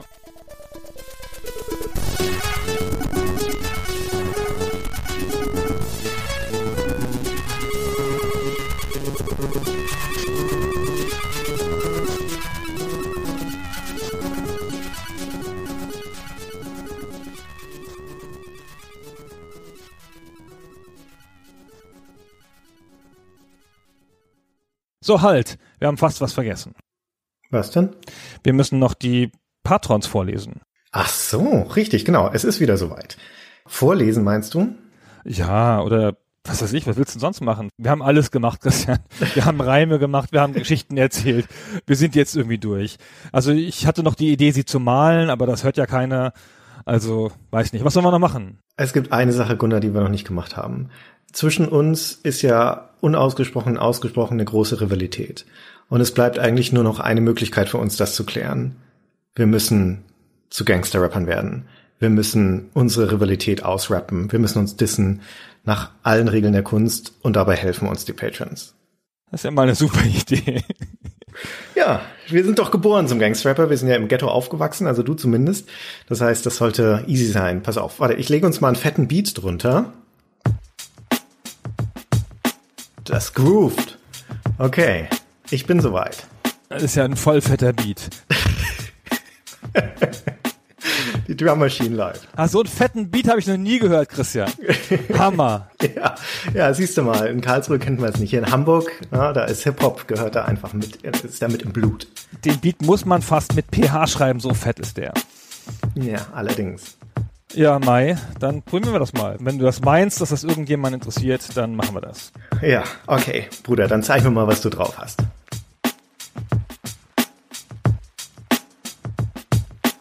Chris, Chris, Chris, ich dis, dis, dis dich. Hier und jetzt mit Patron-Namen. Hier und jetzt gibt's null Erbarmen. Mit den Namen von unseren Patrons glaub bloß nicht, dass du heil davon kommst. Jetzt pass mal auf wie der Lux, wie mein Patron Freund Jan Fuchs, wie mein Wingman Chris Spieles, erzähl ich dir jetzt vieles. Meine Baseline liegt mit der, der Möller. Meine Battles mit Gerd Schrader sind der legendäre Knüller. Deine Styles sind von gestern kalt wie Schnee und wenn du's nicht glauben magst, dann frag mal den Frank W.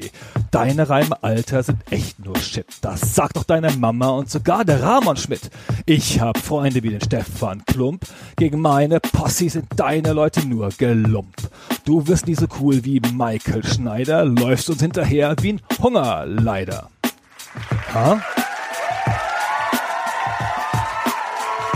Okay, Mann. Lot, Lot, Lot. Wenn ich das höre, mein Gott. Pass auf, drunten in Karlsruhe gibt's einen neuen Chef.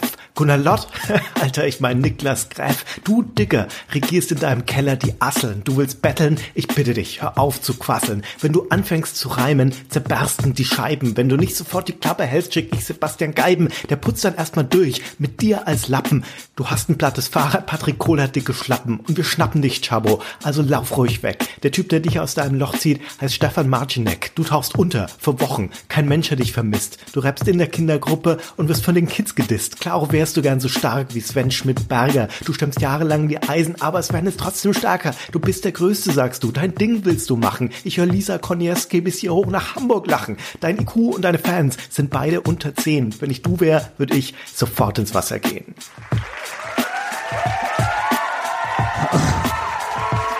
Ist das alles? Hm? Ich klaue Words von Goethe, ich bin klüger. Was ich nicht weiß, sagt mir der Sven Krüger. Ich geb Vollgas wie der Klassenstreber, hol mir beste Tipps von Juri Ebert. Ich geh ins Kino mit King Cool Tom Gothan. Du schaust im ZDF Bernd das Brot an. Und gegen den Checker wie Peter Hofmann bleibst du echt nur ein alberner Strohmann. Ich geh ans Pissoir mit Bartels Franco, dich lassen sie nur aufs Damenklo. Ich hab den besten Beat und der nimmt dich beim Wickel. Du rufst erst nach Mutti und dann nach Marco Pickel. Doch die hat keine Zeit, sie tanzt mit Giavo Dennis und das ist ein wirklich großes Damen-Tennis.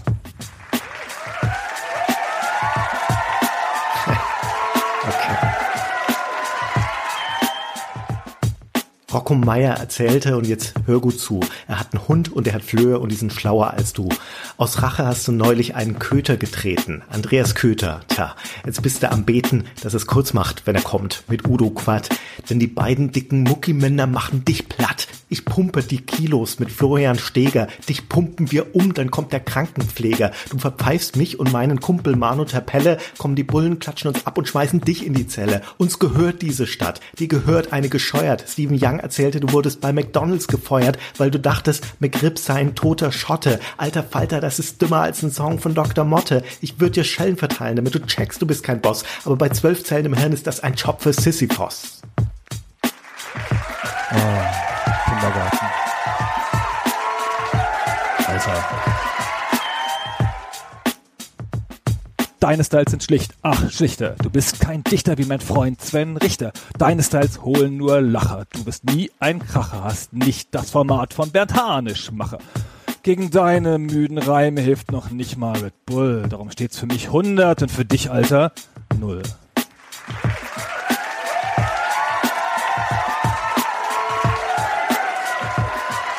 Jetzt hab ich die Faxen dicke, ich hol Thorsten Kalibe, der hat für dich Kalibe, dafür dicke fette Hiebe. Ich hol Peter Ansorg, du brauchst später an Sarg. Du bist in Kolumbien die Geisel, ich bin der Chef der FARC. Wo Enrico Schulz und ich sind, da steppt der Bär. Wo du bist, wünscht sich jedermann, dass er woanders wär. Wir exen Cappuccinos, du trinkst Kaffee Haag, du isst Döner ohne Scharf, naja, jeder wie es mag. Du schaust auf zu Genies wie Alexander Pries, doch let's face it, Alter, für das Level bist du viel zu mies. Alle lieben Florian Heske, weil er represented, während die Hälfte deiner Hörer bei deinen Raps verendet. Du bist echt die größte Lusche nördlich vom Äquator. Bei dir hätte selbst Vader gesagt, ich bin nicht dein Vater. Wenn ich frage, wer dein Held ist, sagst du Mickey Maus. Ich reste meinen Case, Alter, over und aus.